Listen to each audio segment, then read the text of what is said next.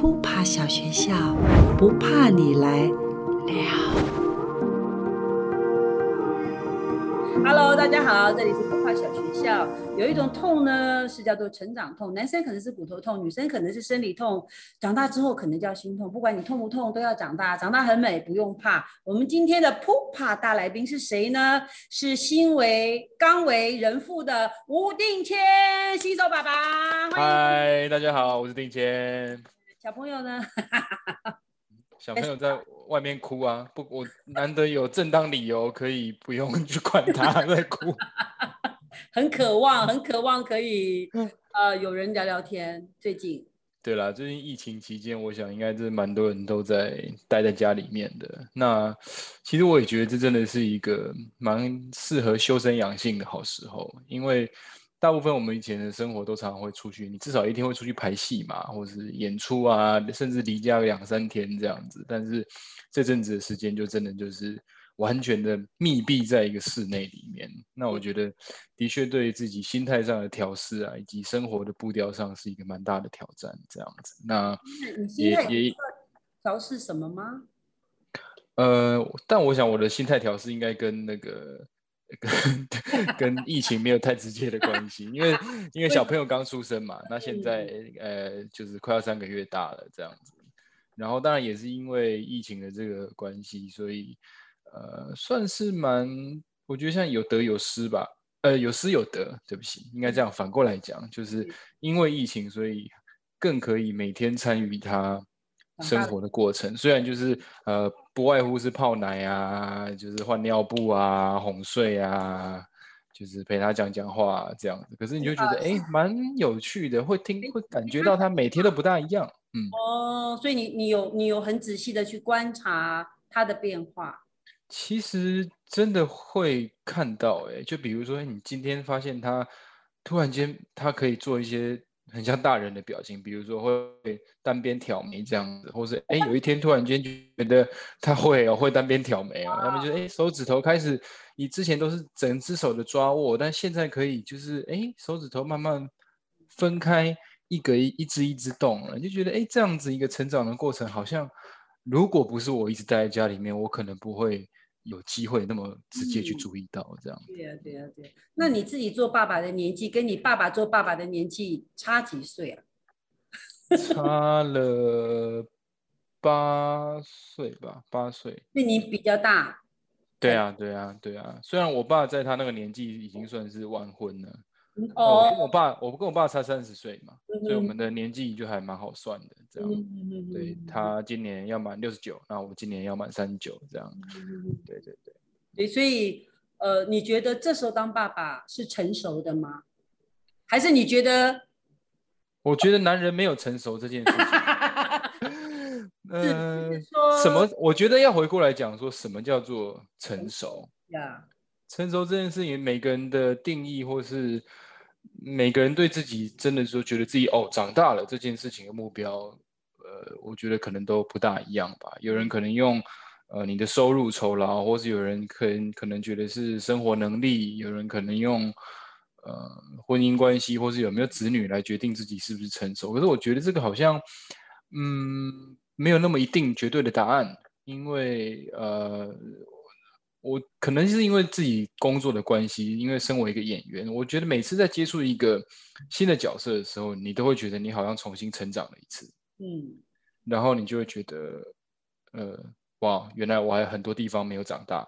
嗯哼，嗯哼，嗯嗯嗯，因为因为呃，当爸爸是一个跟演戏很不一样的事情，他是一个要每天认真去面对，他还在。呃，活活蹦乱跳，或者是他会有一些起伏的状态啊，对比方说，他今天体力比较好，你会呃，你的你你你对他对应的方式，跟他今天体力比较不好，因为小朋友有时候就懒懒的嘛，对不对？他就是你你你会有一些因为他而有的变化，这是多么的跟演戏不一样。是，而且我觉得的确有时候会有一种。你看着他的时候，因为现在婴儿嘛，他什么他其实没有什么能力，他的他的能力就只有吸奶跟拉屎而已，就是这样子，所以你会觉得好像有一种责任感要保护他，这点还蛮奇妙的，好像是就像是有时候你会演演到一些角色，他可能并不是大家一般呃那么容易去理解的，或者说他有一些内心的一些转折是比较特殊的。嗯，角色你会觉得你把他演出来的时候，你也是在保护他，是，因为你要帮他说一些话。嗯哼，我觉得有有一种类似的这样的感觉。哦，所以那个责任感是你你突然发现那个责任感是什么时候？比方说生你家小朋友的某一个 moment 之就最近，或者是对，是最那个那个强烈感是最对对强烈感，对对对对对，怎么怎么就你看着他。然后就说，靠，与其与其说我看着他，不如说他看着我。他看着他可能因为小朋友就是吃完奶或者什么，他就呆呆，就真的是瞪大眼睛这样看着你，然后一脸就是很无辜的那个样子，然后他也没办法做什么。嗯。然后你就看着他，就是有时候因为现在他可能半夜还要起来嘛，那你就半夜起来喂他的时候，他就是吃完他就这样看你，那你就这样看他，你就觉得。OK，我要保护你，有那种感觉。哎，我觉得这是心电感应哎。嗯，啊，我现在不住心电了，好冷哦，对不起，这段可以剪掉吗？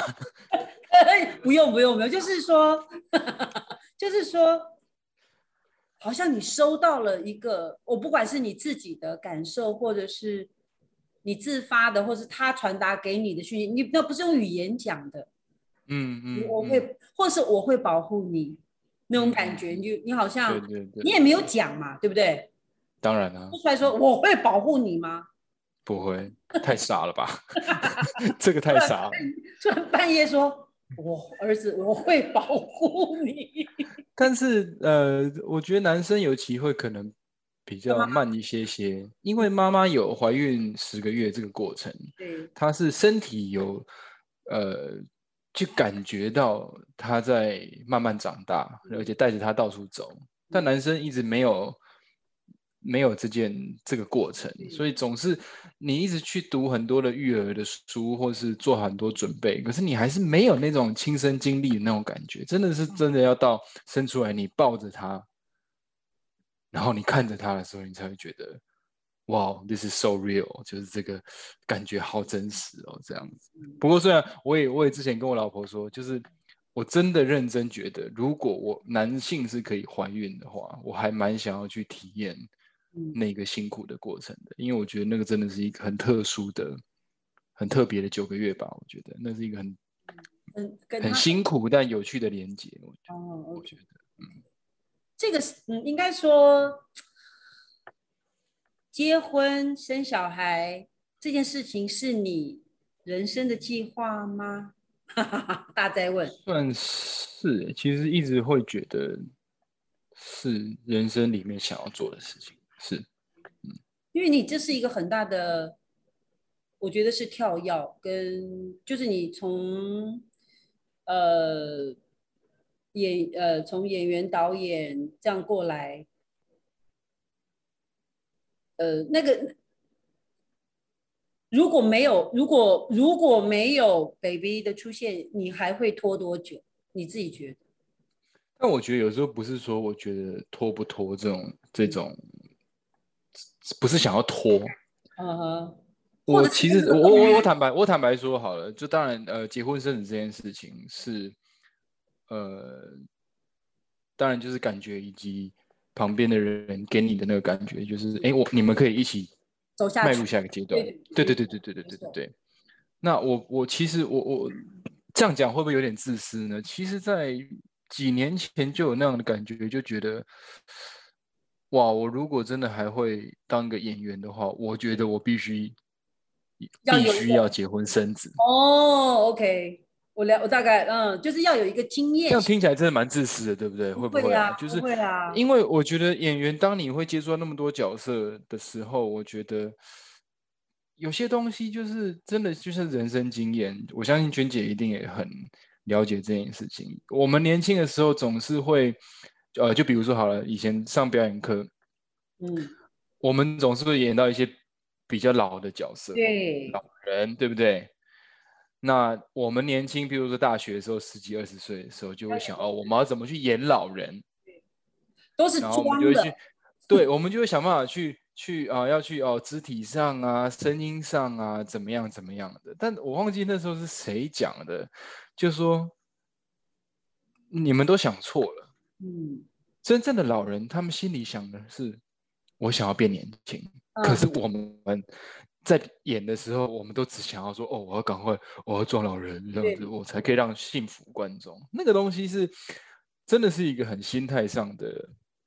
你真的要经历过那一番之后，你才可能真的会用这样的角度去思考。这样，所以呃，我自己真的几几年前就会觉得说，嗯嗯，我想要试试看。这样讲是有点不负责任，可是应该就是你想要，你已经决定好可以走进下一个阶段。对对对对，我觉得这样讲可能听起来比较没那么自私。就是如果 如果可以的话，其实你准备好。去体验另外一个阶段的人生，是啊，因为真的有时候会觉得，呃，我觉得真的举最近的例子来讲好了，就是呃，我们与恶的距离那个故事工厂的戏这样子，就是因为里面的我演的王色律师，他就是一个有家庭的人嘛，而且有孩子，嗯嗯嗯，对，然后呃呃，我相信可能有些观听众朋友有看，有些可能没有看，但。呃，因为王色是一个人权律师，然后他跟他的太太，呃，他人权律师会帮一些，比如说杀人犯，嗯，重大刑案的杀人犯去辩护，因为他会觉得人的生命是公平的，没有人是绝对的坏人，嗯，就算是一个该死的人，他也应该要有人权，他也应该接受过审判，最后才能接受处罚。那他的太太就比较不一样，就像比较像是大家一般的想法，就觉得。你做错事的人，你就应该接受惩罚。你应该就是血债血还，就是对以以以以眼还眼，以牙还牙。为什么你要去帮他做这件事情？所以他们这对夫妻在家里面就会有一些争吵，对于工作上的，对于人生价值观上的，或是甚至对于养育上的，因为他觉得，呃，律师通常是真的花很多时间在他的工作上，这样。那之前在排练的时候，因为我跟怡佩两个人就会，因为很有很多场戏就是在家里面，嗯，争执生活这件事情，因为小孩也受到一些生命上的威胁，嗯，那要不要让他转学或者搬家？要不要做这件事情？那那个时候我们花很多的呃心力讨论，在排练场在排练，去找出一些很有冲击点的。台词或是一些节奏，嗯，也去当然去也是做了每两个人去做各自的角色功课。那我觉得那个价值观的不同，我可以理解，我可以懂。后来也演出了，嗯。但真的是，呃，生了小孩之后，呃，我们画里吗？我们的剧里面有一场戏，就我们有一个很大的争执，然后后来有一句话，就是我讲完了，因为我老婆要我去洗奶瓶。我说那个呃呃剧里面老婆要我去洗奶瓶，然后我最后就讲了一句我要去洗我去洗奶瓶，就代表这个话题已经进不行不下去了。对，你们价值观的辩证已经没有办法进行下去了。这样子。然后呃，我们原本如果不是疫情的话，其实台北的二零二一的演出已经演完，所以之前我的确把把剧本拿出来，自己稍微看一下附送一下这样子。然后我就自己念到了这一场。他最后一句就是“我去洗奶瓶”，然后那个时候就是我已经在家里面已经每天都在洗奶瓶。我会发现这一句毫不起眼的话，完全在我半夜要去洗奶瓶的时候，整个把我 打倒。对对对，所以后来发现哇，人生很多时候你以为很重要的前面价值辩证那些台词。它当然有它的重要性在，但可能很多表演上的细节，它是存在于一个这么日常、这么无所谓的一个台词上。我我要去洗奶瓶。对，就是这么这么奇妙，就是这么。而且而且，他就突然变得不那么头脑或理论，它变成生活，那生活感就在这个这么细节细微的过程中，它就展现了。因为就要过日子啊，是。对不对？然后，但当然我对我会觉得说这个东西可能进场看的观众不一定感觉到我有这么大的落差，可是我觉得真的觉得对演员自己的那个内心的那个 flow，那个那个怎么讲啊？那个那个流程，对，是完全不不大一样的。对，其实我我听你这样讲，我都可以感受到想要生一个小孩的欲望了。你的小孩借我玩就好了啦，哈。然后我说真的吗？说出这个话的时候，我都知道你，我都可以感受到你。我要去洗奶瓶，就是我不跟你说了。然后后面的很多说不下去，说不下去了，有什么好说了？我就是他有有一一大块不需要说清楚的生活，嗯嗯，已经说完了，嗯嗯，这个是我我自己在。我自己在表演的时候，我最喜欢去找这种看似无谓、看似无所谓，可是实际上却是最生活感的部分的台词。其实这个就是一个厉害，就是处理好了就是厉害的台词，它就不会只是那几个字而已了。它是一个你们夫妻两个累积了，包括你定签累积了。这段时间陪伴孩子，每天晚上 要起来泡奶奶、洗奶瓶的过程，都灌在这几个字当中。嗯嗯嗯，对不对？包括不容易，包括好了，可以了，停了，不要再讲了。嗯嗯，等等等等，都会把它融在里面。所以这个生活、生活感、生活的经历是美好的。嗯。我是说，当演员是美好，可能当生活中的爸爸是辛苦的。辛苦了，这这辛苦跟甜蜜是同一件事情吗？嗯，不是吗？当演员有时候也蛮辛苦的，在台上一直重复重复的活着，都一样啊，事情都是这样。就是一直不断的轮回，在台上轮回。对啊，我们都是这样子。嗯。那你会因为剧场的朋友，其实不管男生女生都很害怕进入婚姻。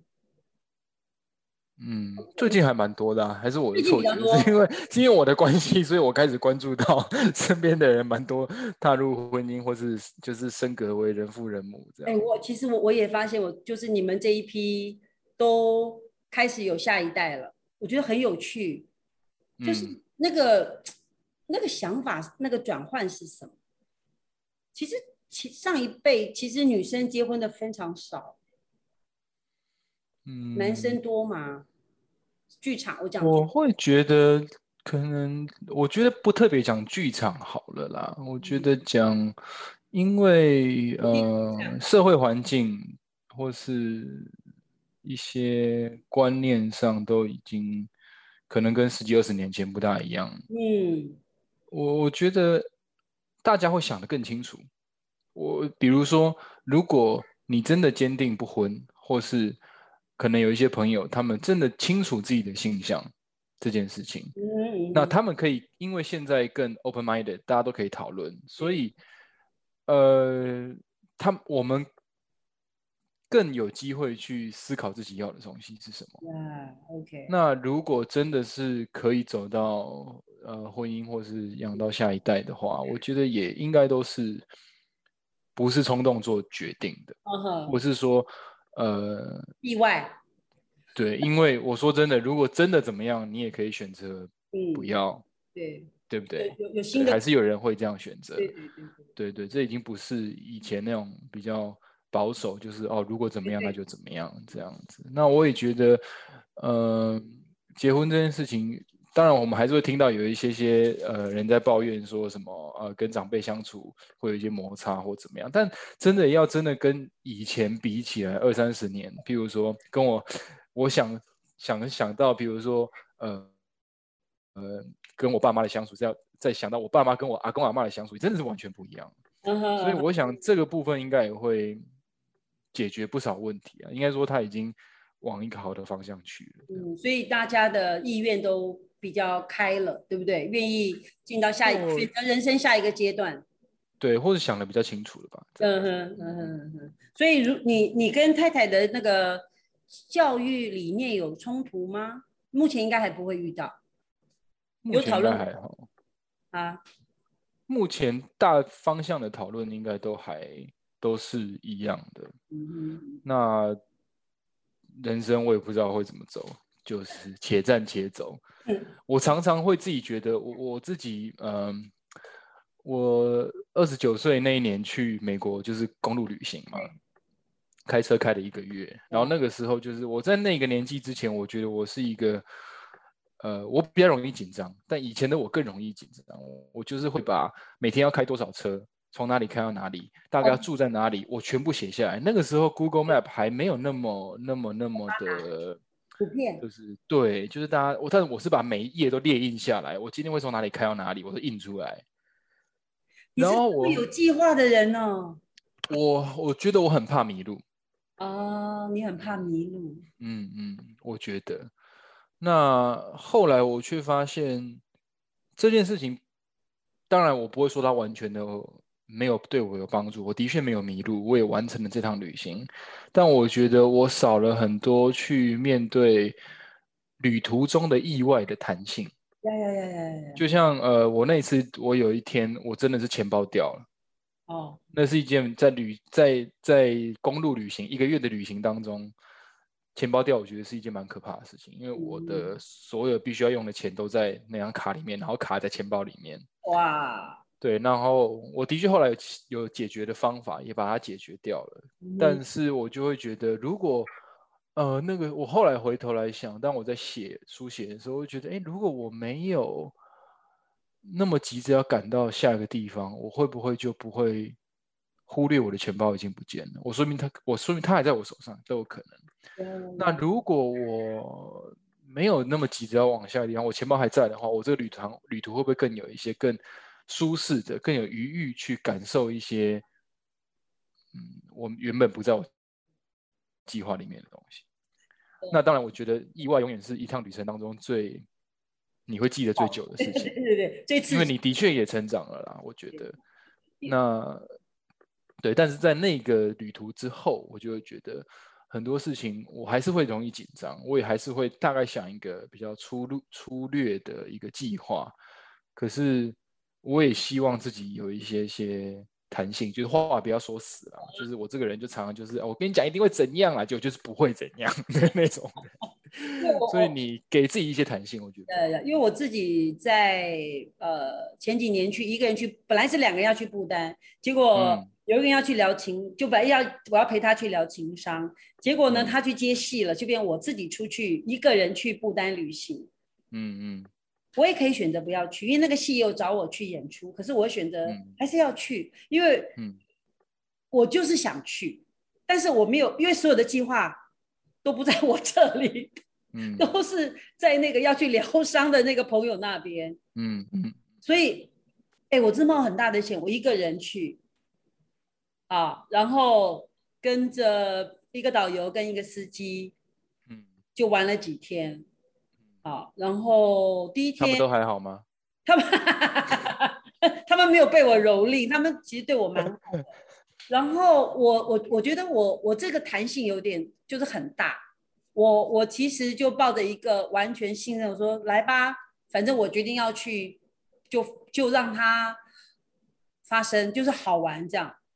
然后第一天要转机到那边，因为晚上要转机。然后我住在泰国的，就是曼谷的机场。其实我觉得 我非常不舒服，晚上睡不着，要因为早上隔天早上很早的班机。后来到那边，哦，到了那边，他我放了行李之后，当天要就要去龙虎寺，然后就去啊。可是因为也没有吃，也没有睡好，然后我爬到一半的时候，我就突然就蹲在地上，因为想吐。高山症。高山症，然后我就。问自己说：“我一定要上去吗？我要证明自己吗？”我就不断的跟我自己对话。我说：“我要拍个照，告诉别人说，哈哈，我来了吗？” 之类的。结果后来我想通了，说我嗯没有必要。我说我允许自己，我允许自己不爬上去，我允许自己不当一个死要，就发现自己很要强。嗯嗯，我可以不要，我就站起来跟他讲说，好了，我可以下山了。嗯，他说哦，他有点说，因为我们已经爬一半了嘛，我觉得我我常觉得，就是比方说一个人的旅行这件事情，大部分是在跟自己对话，以及冒险，或者是呃突破自己的限制。像有时候我们从一个山到另外一个山，坐十二个小时，只为了去看一个庙，千年古庙。然后我会在庙里坐很久，我就跟他讲说：“你嗯，你让我坐一下。”嗯，好，我就坐在那边，然后。非常感动，然后差不多了，他才说：“那我们可以走了吗？”我说：“可以。”他就开始跟我介绍各个的呃壁画、唐卡等等等等，我我我都觉得全程英文啊，哈，对，嗯，然后但是哦，有 English very good 啊，no good no good，然后整个路上因为很颠簸，因为。不丹的那个、那个、那个呃，交通不是很好，因为路开的不是很好。呃，如果碰到雨季就更更糟，所以一颠我的英文单字通通都抖落，拼不。就哎呀哎，我的 A 掉了，哎哎哎哎，C 也掉了，哎哎完了完了完了，哎 D D 你去哪呀？这样子吗？所以就是很有趣，是因为我本来就爱看宗教的书。所以我比较会跟他讨论的是这个，我还问他们你们国家怎么发电，我就乱问，把我所有能够我想了解，然后他开始讲他国家的历史，我然后这个完全不不在我的计划中，什么事情我也没有说一定要做什么，特别做什么去买什么，甚至他都不鼓励我买东西，他说他说哇你真的需要吗？你不需要你不需要买，所以他我觉得对。因为一般来讲，他就觉得应该是要去买，因为自己，呃，鼓励他们的消费，呃，鼓励经济发展啊，消费啊这样。可是他就说你不需要，你不需要买。我说哦，所以我觉得后来变成朋友，啊，那这个也是旅行中，可能我自己没有预设立场，我我真的没有计划，我的计划都在我朋友那边，所以我还蛮顺着那个 flow 往前走，哦，然后。蛮享受每一个当下，然后也会发现自己很习惯独处，很习惯。然后尤其是疫情现在，愈发觉得自己很适合关在家里。因为关在家对我来说也不我，所以我不会觉得是关在家。嗯，会用另外一个方式去面对。这段时光，嗯，因为没有人跟我抢，没有人跟我在同一个空间里去，呃，产生张力，嗯嗯，我大概都我都是跟自自己在重新学习跟面对，嗯嗯，所以，所以我的确觉得疫情是这一个可以把当成是礼物啦。对他这样讲，这我们应该会不 会被很多人骂？我对，所以我我我会很小心的说，我说在这个还看不到，暂时看不到。对，我觉得与其这样讲，应该说这是一个让我们可以重新思考生活这件事情的一个契机。是是是，我们必须小心的面对它，没有错。对，但是但是我们真的也可以好好的想一想。对，就是在这段时光里，我们可以创造什么？我我因为我。我们暂时没有办法改变外面的世界，然后我们没有办法自由行动，这是事实。但是，我有没有可能不被困住？嗯，我的我的想法，我的我的呃心情状态，我可不可以平稳？我我比较在想的是这件事吧。嗯，对。然后面对朋友的时候，我们可以多一点点鼓励或者是微笑吗？嗯，而不要都是不开心或愁眉苦或担心啦。我讲担心，担心当然我们不能，或是更嗯更珍惜真的能面对面见到彼此对的那个当下。对，我们是不是花太多时间都在跟朋友 hang out 的时候，却还在划手机？但现在如果真的可以跟朋友见面的话，这个时间比例上应该划手机也应该会变少一点吧？因为我觉得大家真的真的是要见面都不大容易。就是因为这样，所以变去无存精。什么对我们来说是人生的重要性会出现？嗯，好像有一点点被重新排了顺位，对不对？回来面对自己这件事情。嗯，哦，我觉得这这个是我自己在这段时间里面觉得比较是获得的部分。嗯，对，好，比较是获得了。一个大量时间安静的时光，嗯，善用嘛，因为我改变不了，我就转念，我就转换自己对于事件的看法。嗯，对。不过我相信有些家长会说，那是因为你家没有小朋友，学校停课，你必须 在家。待到他们，哎，很多真的是很多我这个年纪的都崩溃，就是因为其实是小朋友没有办法去上学。那我觉得的确对小朋友来说比较辛苦，因为小朋友本来就也需要去建立他们的社交圈嘛，不像我们已经有我们自己的的的交友圈了这样子，而且他们需要去发泄体力啊，可现在都不行，所以就考验向对 向那些家长们致敬，真的太辛苦，也也是发现老师很了不起。真的因为他每天一天呃一周五天，要一个学期五十二周，对不对？多少周要面对孩子，哦，真的不容易。那呃，但是我我自己也在想，其实就像你现在当爸爸呀，你是孩子的第一个老师，嗯，对不对？应该是，就是父母应该是孩子第一真正的第一个老师。你会跟教他微笑，你笑他就笑。啊，你你跟他玩，他就跟你玩，他会回应你。看他，他他看你，你看他。如果你不看他，他也会不太知道。就是他在这个沟通过程中，他一直跟你学习呀。嗯嗯。真正其实父母是孩子的第一个老师。嗯。这段时间拿回来，他说。我开始替我儿子担心了。为什么？他没有了，我们就讲一些狗细沙的嘛。像我现在就是，我现在会国语、台语、英文混着讲啊，我不知道他会不会错乱。不会不会，我觉得孩子学习力超好的，因为我我有一个朋友，她是嫁给意大利人啊，然后呃，他也跟阿公阿妈讲讲讲台语，然后跟先生讲意大利文，跟他朋友讲中文，就是国语这样，然后就他就混杂。然后他的女儿后来长大，会意大利文，会台语，然后会会补就是国国语这样子。所以他是自己会，他自己会自动换系统，你不用太担心。好，孩子的学习力之强，嗯，可怕，他会自己。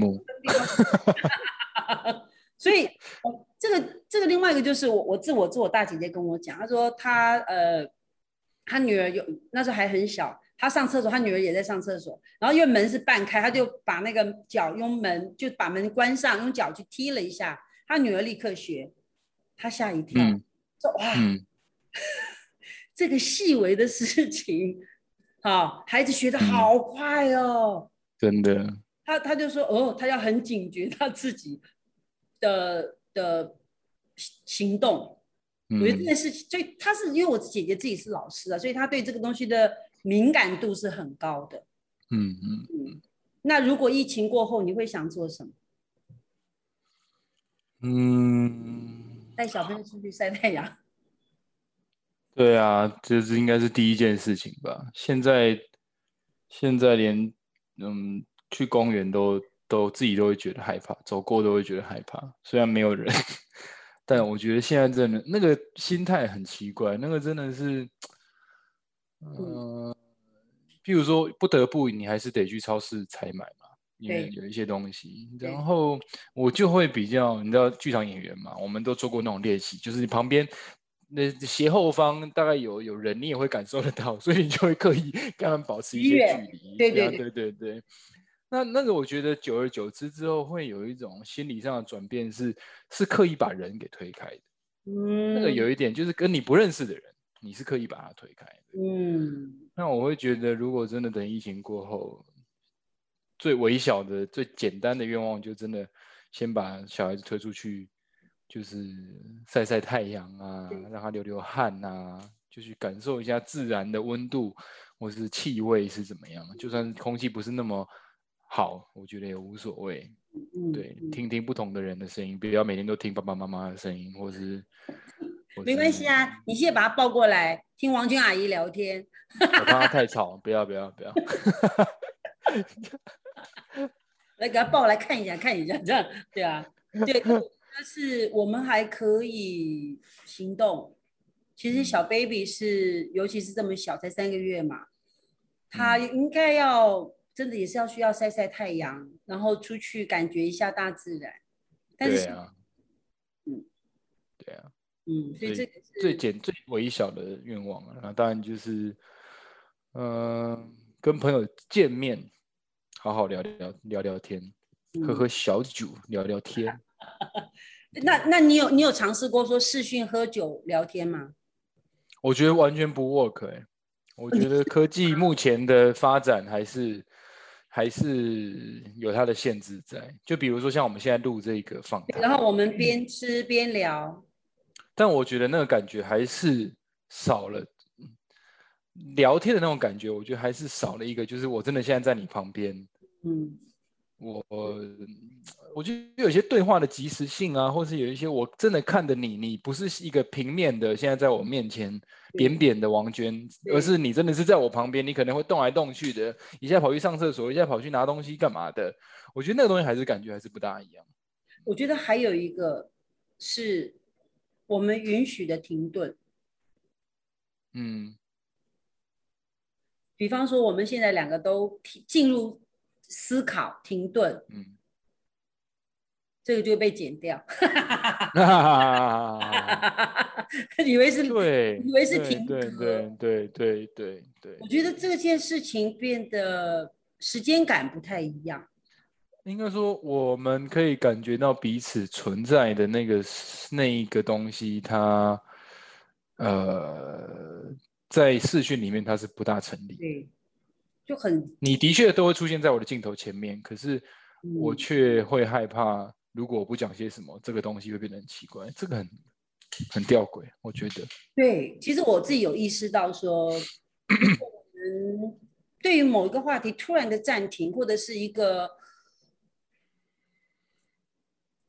陷入一种沉思，嗯，就会有一种不安会出现，嗯，比较容易，对，然后如果你在这边，就我我我们是在同一个空间里面那样子，这件事情就不会那么难受。我我我讲我我用难受这两个字，就是很不不会太不会太奇怪，嗯，因为不会去思考说，哎，我网络是不是不稳啊？或者哎，他是不是卡住了？哎，他他下线了吗？但是他给我的是录影带？对，哎，录完了吗？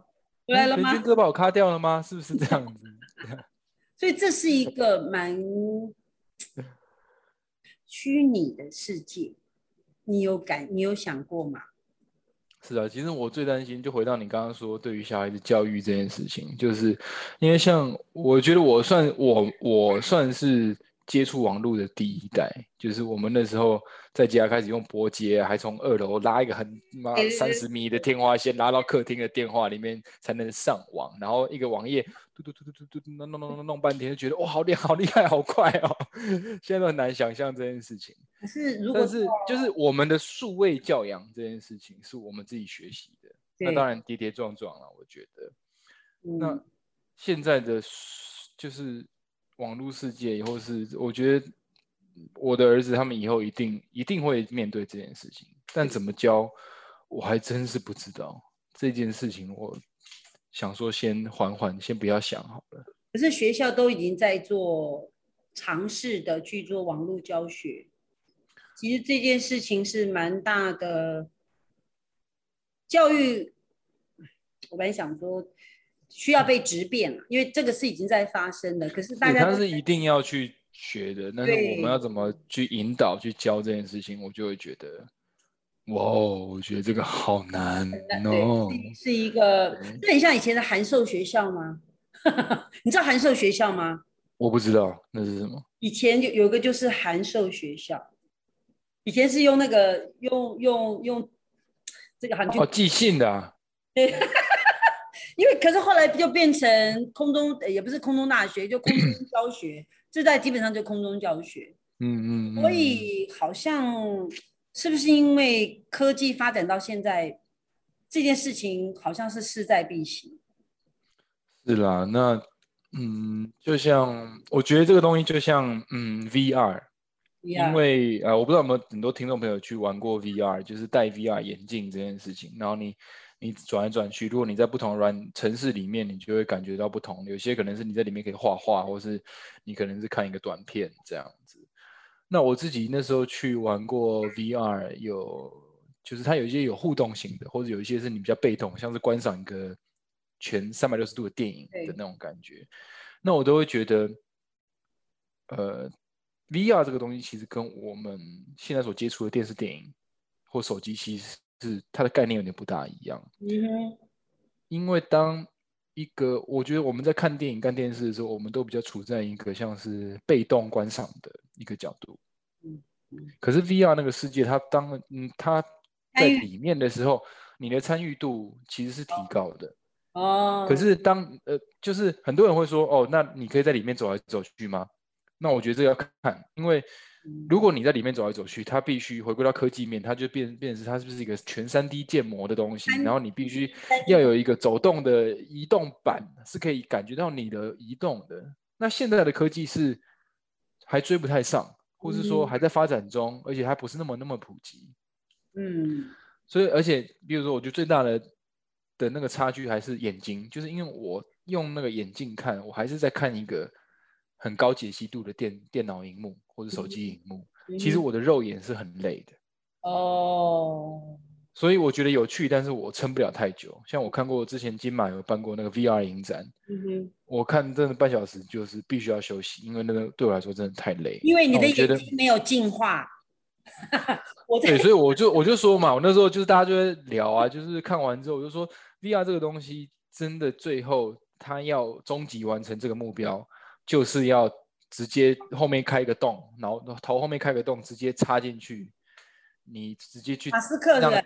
对，就像 Elon Musk 要做的，就是你直接去走线去走你的视神经，不然你的我们的肉眼没有办法承受这样子外在的刺激这么多。其实这个生化人、科技人已经，但我觉得我们离这个不远了。对我，因为已经在发展。那我还有一个想想要问的是说，哈，你你我我们一起讨论一下，在网络这么发达的状况之下，对于孩子未来的教育。我觉得会是一个蛮大的挑战。另外一个部分是这么多资讯了，其实老师的存在，或者是呃资讯的 search，就是呃寻寻找跟对比，其实，在孩子什在心目中，或者是在他的教育上，什么才是应该一定要放进去的？因为资讯都在这边，他都可以找到。嗯嗯，那。对于，因为我们已经不能替他决定什么，因为他自己会上网去找。那什么是孩子一定要有的能力？不是找资料了，已经不是找资料了，不会只是找找资讯。嗯，我自己会觉得思辨能力、判读这些资讯的能力。嗯，对不对？这个因为找寻资料已经变成是基本的基本功技能。对对对对。对，那你要怎么能找到不同的资料？这也是真的蛮可怕的啦。我觉得，比如说现在大家使用的搜寻引擎，你打入你的关键字，其实它是在一个商业的考量之下，对，前提之下，它会给你的答案会排在比较前面。但你要怎么能去用这样子的工具，但是还是去找到真正必须找到的资料，或者与众不同的答案？我觉得这个真的是。很难，我其实就在想这件事情。我说之前讲的，刚刚讲的那个数位教养这件事情很难呢，怎么办？怎么办呢？所以我说，对我而言，就是可能老师的功能、老师的存在之必要性，其实已经不是教导知识、知识、知识。嗯 嗯，知识啊，完了，这个这个被暴露出来了。以及我觉得比较是。陪伴以及与他共同去找到他思辨的能力，嗯嗯，思考跟辨别的能力，这个是需要有经验的人，大人。我会觉得，其实教育就这个好像也是我们，呃，不管是教改，不讲教改好了，我觉得这个是这 的确是西方西方教育里面比较常在用的一个。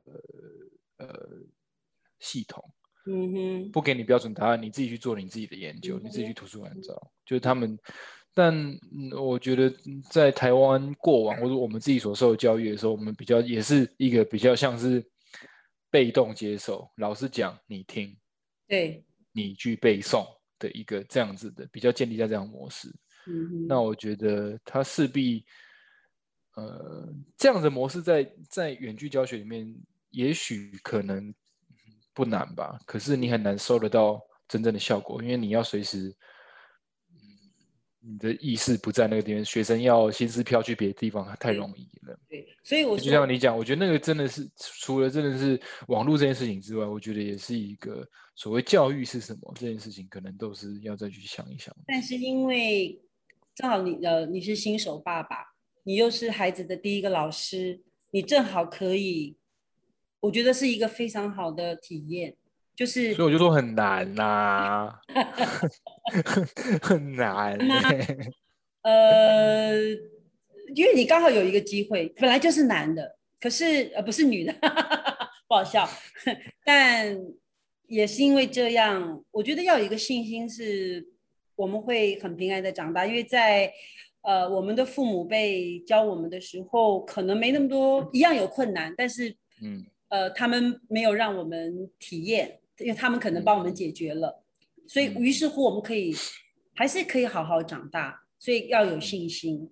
那呃，对于教育这件事情，其实你就当一就就以身作则吧，当一个这样子的父亲，我觉得会是一个做贼，则啦，好啦，烦死了，就是以身作则，然后从孩子身身上再学习吧。对，他们也会教我们一些事情。我相信。刚刚讲到一个那个恐惧的东西，我倒是可以分享一段文字给你听听看啊。是这个是呃，当和尚遇到钻石，爱的耶利法则这本书，出版社是呃玉树林，是不是？我看一下，玉对，好，然后是格西写的，它上面写说，呃，发现了一种可以看事情角度，可以抚平每天的磨难的方法。他会在心中不断的重复说：“寻找银光闪闪的云边，嗯，就是我们永远可以看向光的那边。虽然是云，云旁边其实是有光亮的，你就会看见希望。其实这个是《绿野仙踪》里面的一首歌，你可以去找找看。呀，你不是要唱一下？我没有，Judy Garland 的一首歌。那 你应该可以唱一下的。”好，我下次找给你哈。哈。好，希望大家喜欢，可以去找这本书看，很好看的一本书。谢谢定谦，谢谢，谢谢。